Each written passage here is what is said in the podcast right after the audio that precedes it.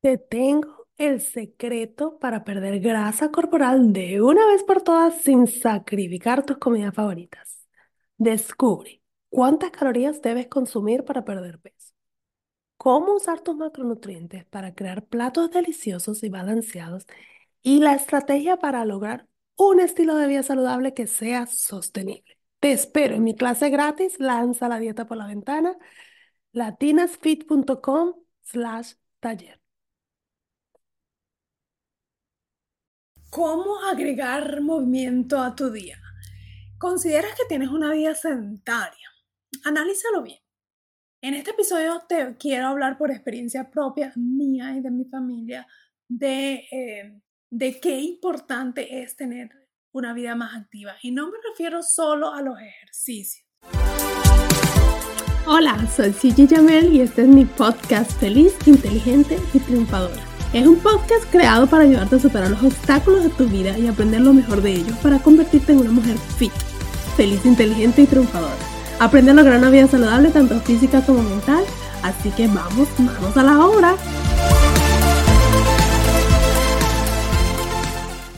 En este episodio te quiero hablar por experiencia propia mía y de mi familia de, eh, de qué importante es tener una vida más activa. Y no me refiero solo a los ejercicios.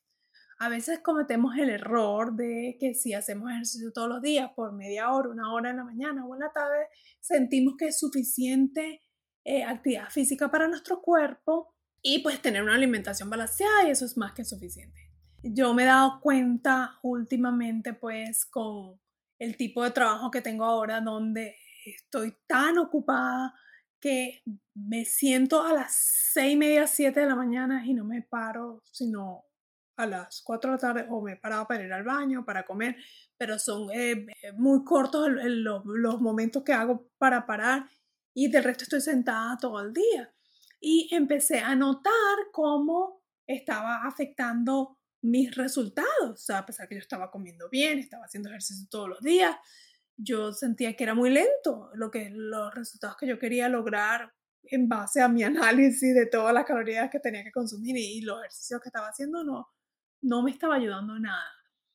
Entonces eh, decidí que, bueno, tenía que empezar a, a moverme más. Una de las cosas que empecé a hacer es que yo estaba trabajando en la oficina, entonces en vez de tomar el elevador, empecé a tomar la escalera todos los días, me estacionaba más lejos para poder caminar más y le agregué a la mañana y a la tarde, a las 9 y a las 2 de la tarde, paraba de trabajar, me tomaba un descanso de 15 minutos, pero no era para descansar, era simplemente para caminar. Me cambiaba siempre yo ando en tacones en mi oficina, pero me llevé unos zapatos que para poder caminar, me los cambiaba y bajaba las escaleras, le daba unas tres vueltas al estacionamiento y luego subía por las escaleras otra vez. Y eso me ayudó a que tuviera una vida más activa. O otra de las cosas que también te ayuda a tomar conciencia es los relojes inteligentes. Existe el Fitbit, el, bueno, hay un montón, está el, Apple Watch, hay muchísimo, yo uso el Fitbit. Mi familia usa el Apple Watch y eso me ayudó a empezar a ver cuántos pasos estaba haciendo diario.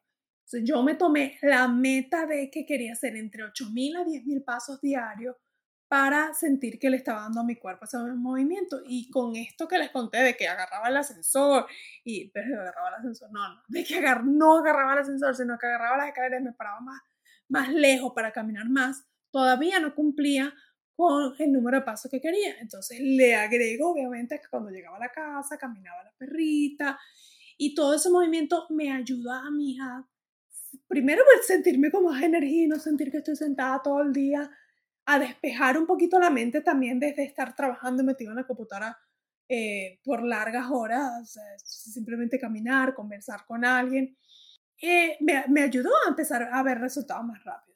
Tuve también, ah, me pidieron que trabajara desde la casa por tres meses por situaciones de espacios en la oficina y dije, bueno, ¿ahora qué voy a hacer? Y obviamente he notado que mis 8.000, 10.000 pasos no los estaba cumpliendo. Entonces pues nuevamente mm, tuve que reajustar mi horario y decir, bueno, ahora tengo que tratar de parar tres veces al día porque ya le eliminé el subir las escaleras todas las mañanas, el estacionarme más lejos porque pues no tengo que manejar para ninguna parte. y le agregué entonces caminar tres veces al día, o sea, parar tres veces al día, irme a dar una vuelta alrededor del lago que está aquí en mi casa y volver. Además, obviamente, de mis ejercicios regulares. Todo esto que te estoy contando es aparte de mis ejercicios regulares.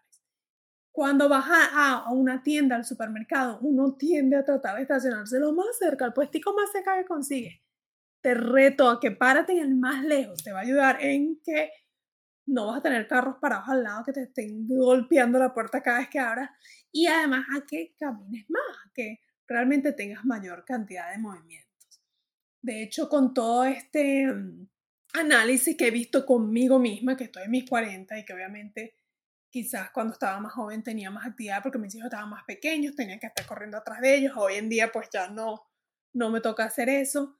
A medida que pasan los años nos hacemos un poco más sedentarios. Entonces yo te invito a que analices tu vida hoy en día, analices, compara 20 años atrás, cómo eras, qué actividad tenías. En mi caso, yo eh, cuando estaba joven, adolescente, me tocaba caminar a mi escuela todos los días, me tocaba ir a agarrar el autobús, me tocaba movilizarme sin carro, que hoy en día pues tengo mi carro y voy a todos lados de mi carro.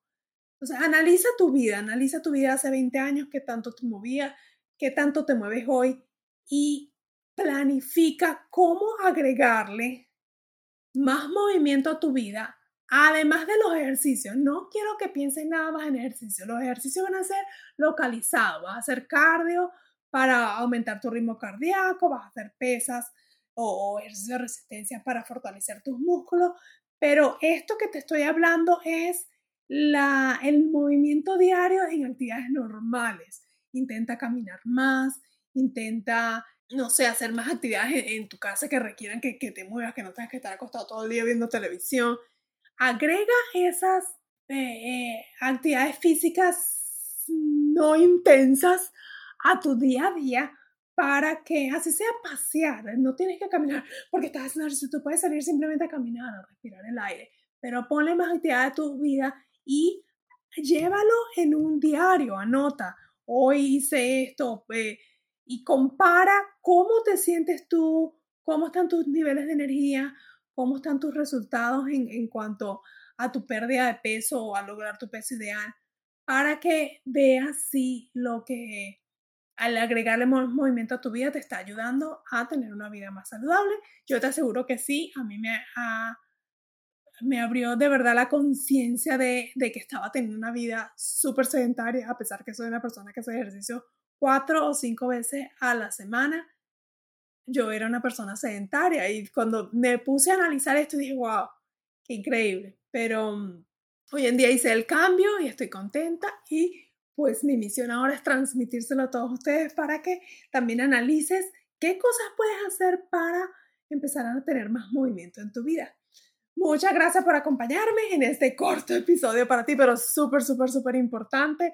Te veo en el próximo episodio. No olvides suscribirte a mi canal o a mi podcast y nos vemos pronto. Adiós.